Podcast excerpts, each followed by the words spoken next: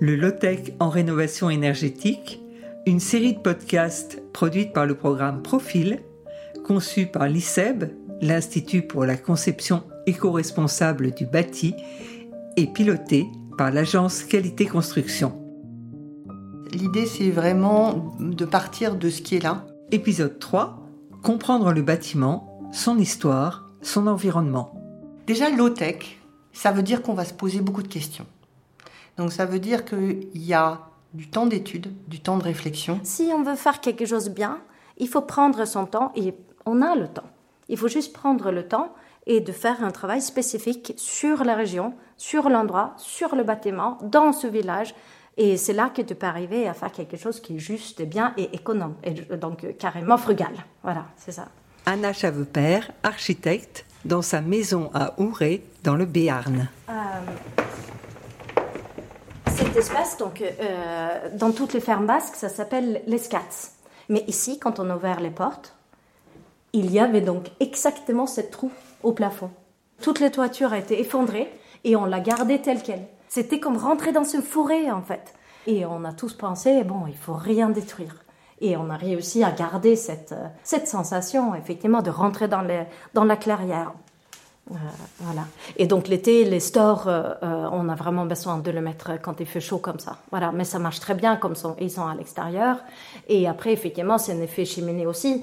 La nuit, quand il fait plus de fraîcheur, on ouvre et toute l'air euh, sort euh, forcément, donc ça ventile euh, très très facilement.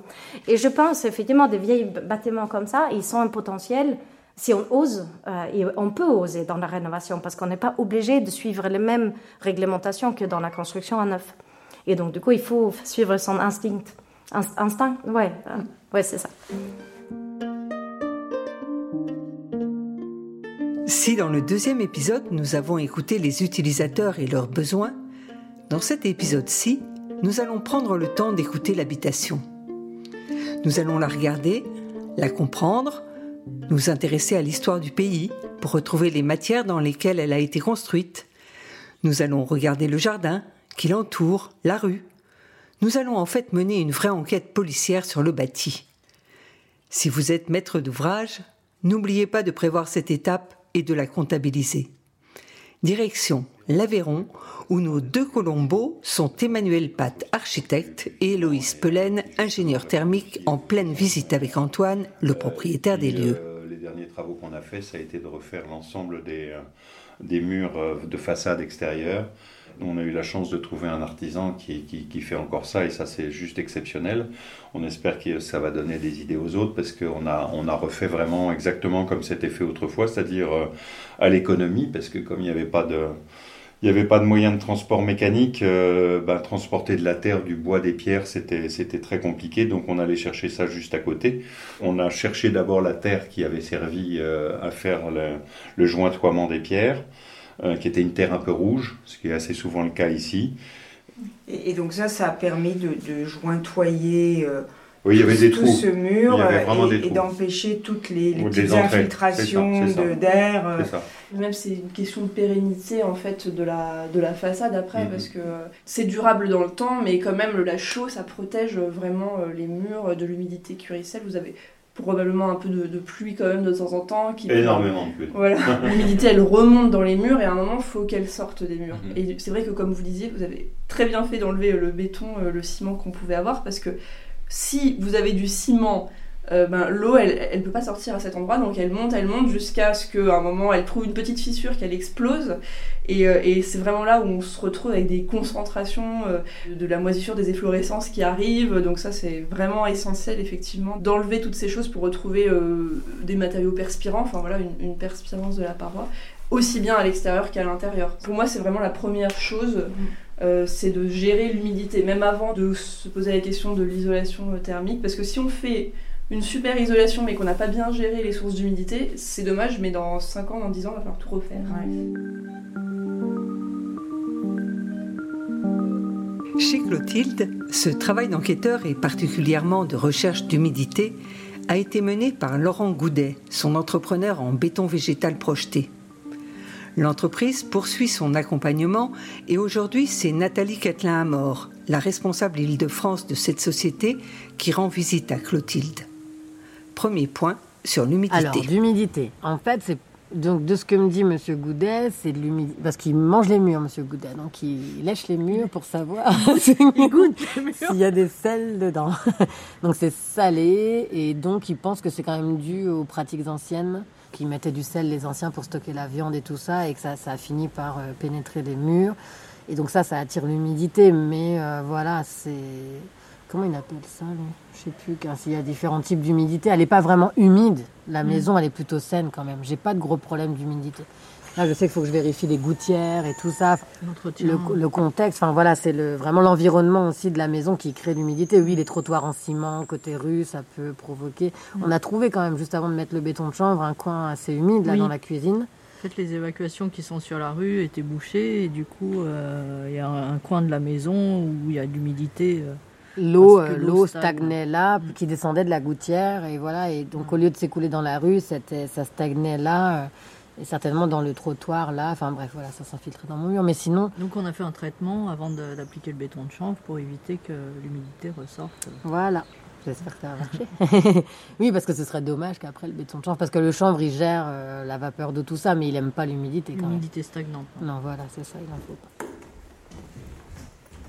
Retour chez Anna Cheveux-Père. Là, on voit les Pyrénées, euh, depuis notre lit euh, qui est là, effectivement. Toutes ces pièces-là, on ferme avec des rideaux. Euh, voilà. Donc, on est. Dans le temps, ils mettaient les pièces où tu dormais au sud. Qu'on comprend bien, parce qu'ils ne savaient pas de chauffage, donc l'endroit là où tu dormais, c'était aussi l'endroit où tu étais. C'est au sud. Mais pour nous, en fait, forcément, de dormir, tu as envie que ça soit plus frais. Donc, toutes, toutes nos pièces où on dort, c'est au nord. Et ce qui est particulier aussi dans les fermes basques, il y a un demi-niveau comme ça, je ne l'ai pas invité, il a inventé, il était comme ça. Et ce que se passe, du coup, si on a un espace qui est un peu plus haut et un demi-niveau plus bas, il fait un peu plus frais dans la chambre, ce qu'il faut justement pour bien dormir. Donc ça se fait tout seul. Voilà. Un petit poêle à bois que je n'avais pas vu dans la salle de bain. Oui, voilà, voilà. Donc effectivement, c'est quand même pas mal quand on prend un bain d'avoir un petit euh, feu euh, en plus. Ouais. Et après, la salle de bain, c'est aussi quelque chose. Cette pièce, il n'était pas, on l'a pas inventé. Il était, la pièce était comme ça. Je veux dire. Et, et, euh, et je sais aussi qu'il y avait la, ou qu'ils ont vendu cette ferme. Ils habitent donc c'est les voisins qui habitent là. Ils ont fait trois projets. Ils n'arrivaient pas à rentrer dans le budget. Parce que forcément, il avait cette ferme complètement incroyable et chaque fois, il essayait de transformer en maison normale. Et forcément, tu fais ça, si tu veux transformer ça en une salle de bain normale, il faut le couper en deux. Du coup, comment tu fais? Donc, il faut racheter un mur en plus, il faut faire une ouverture en plus, etc. Or, si tu l'acceptes tel quel, et tout d'un coup, tu as une salle de bain qui est plutôt un salon, en fait, de 25 mètres carrés, ça coûte beaucoup moins cher que, que faire ce que tu fais qui est normal. Voilà, donc c'est quelque chose de très luxueux pour très peu d'argent en fait. Donc euh, il y a vraiment ça de juste penser différemment et laisser justement la maison décider.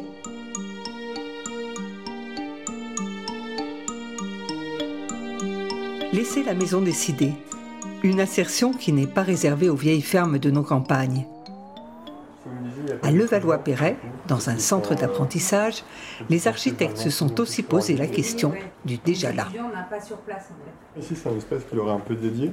C'est un peu le foyer, en fait, euh, pour les étudiants. Donc, en fait, on avait cette verrière était déjà là. C'est euh, une verrière qui recouvre la cour euh, du bâtiment. Il y a une belle lumière naturelle. Mais par contre, en fait, une verrière, c'est un vrai problème en hiver parce que c'est du froid. Donc, il fallait l'isoler un minimum. Là, c'est un quart de la surface est, qui est isolée. Et on en a profité effectivement pour le confort d'été, pour, pour, cette ventilation naturelle. Et donc là, il y avait déjà une terrasse Il y avait déjà la terrasse, oui. On l'a isolé, alors euh, on a enlevé toutes les dalles. On est revenu faire l'isolation euh, thermique en dessous, on est revenu faire une étanchéité qui était assez ancienne, donc il fallait la refaire dans tous les cas. Et puis on a reposé les, dalles qui existaient, et il ne s'agissait pas d'en remettre des neuves. En dessous, c'est la salle de travail, c'est ça En dessous, c'est des bureaux, oui. c'est la salle de travail. D'accord. oui, donc c'était vraiment important d'isoler, ok. Isoler thermiquement, oui. On a, on a réisolé euh, entièrement le bâtiment. En fait, il était déjà un petit peu isolé, il y avait 5 cm de polyuréthane qu'on a gardé côté rue, parce que côté rue, on a ce, polyuréthane derrière une facette de pierre, euh, de, de fausses pierres agrafées. Ça, c'est des travaux qui avaient été faits il y a, 20 ou 30 ans, on n'y a pas touché. Par contre, on est venu isoler en complément par l'intérieur côté rue, Et le reste est vraiment isolé par l'extérieur, en fait, côté terrasse et côté cour. On a enlevé l'ancien polyuréthane qui était recouvert d'enduit et on, l'a remplacé par donc ces 5 cm de polyuréthane par 20 cm de laine de bois avec aussi un enduit. D'accord. C'était pas intéressant de, garder l'ancien mais remettre l'autre par-dessus? Non, là, on risquait d'avoir des, problèmes d'infiltration. De, enfin, il fallait mieux retrouver la maçonnerie derrière, de voir son état, réparer éventuellement. Et, on est vraiment dans un immeuble qui date à l'origine des années 20, 1920, donc il y a 100 ans, et où il y a eu des rajouts, des ouvertures de. Et, euh, donc on, est vraiment dans une composition de matériaux entre la brique, un peu de pierre, un peu de béton. Il y a plein de matériaux de maçonnerie derrière et beaucoup de bricolage. Restons en région parisienne, à Magny, dans une maison des années 80, où la restauration thermique a permis d'atteindre les standards de la maison passive. Visite en compagnie de l'architecte Milena Karanecheva et du propriétaire de la maison.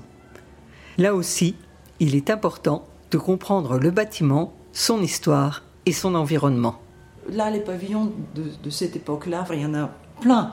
Moi, en fait, en, visitant la maison, ce qui m'a mm, beaucoup, enfin, à la fois un peu surpris, mais j'étais vraiment agréablement surprise, c'est la configuration de la maison. C'est une maison qui est dans la configuration, on n'a pas changé beaucoup de choses. Enfin, ah, voir. Non, non, bah, Donc, il y avait une base qui était très saine.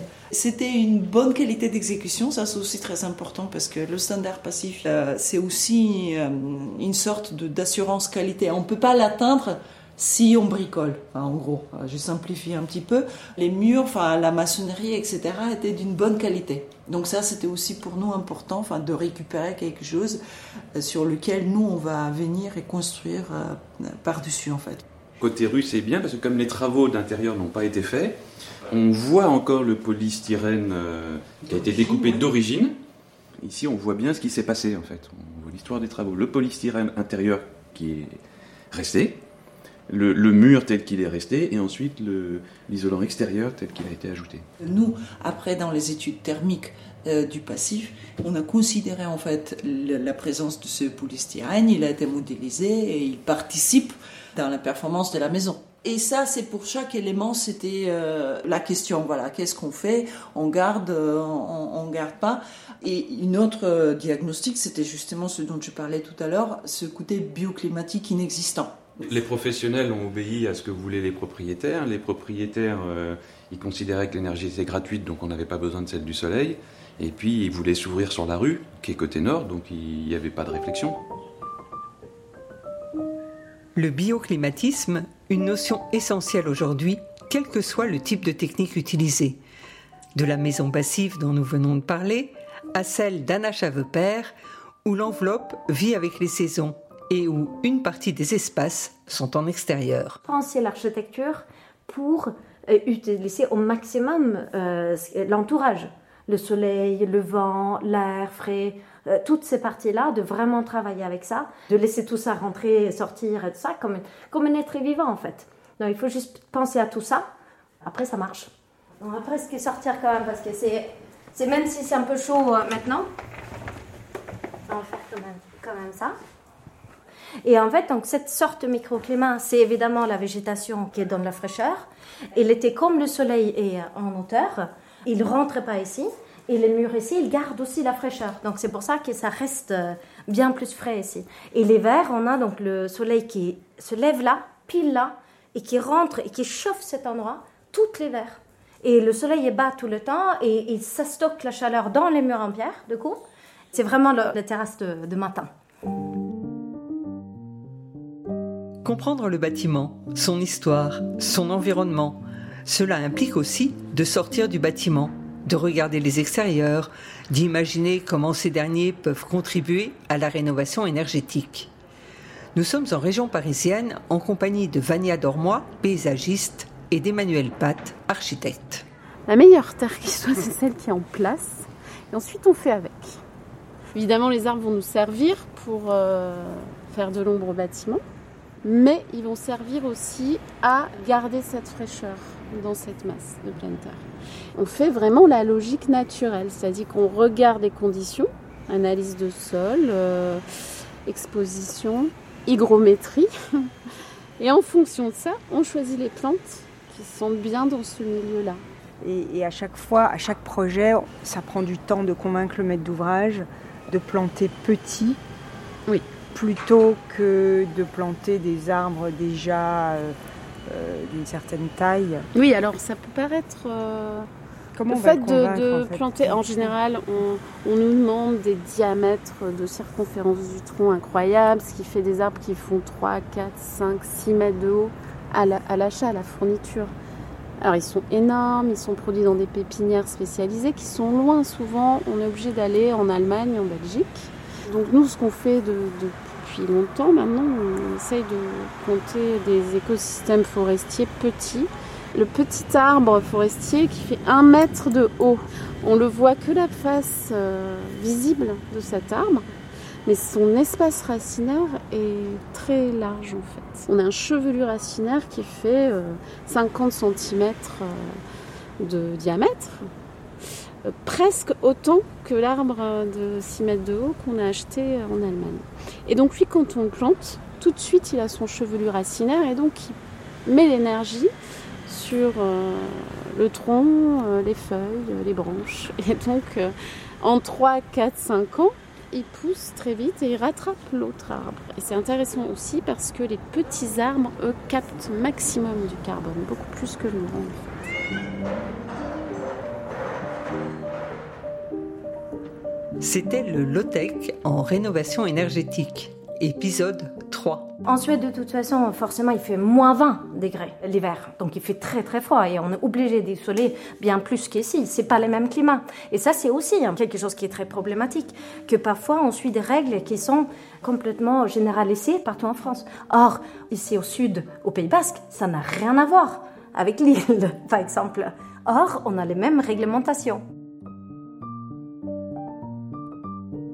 Expertise Emmanuel Pat, architecte, et Héloïse Pelen, ingénieur thermique.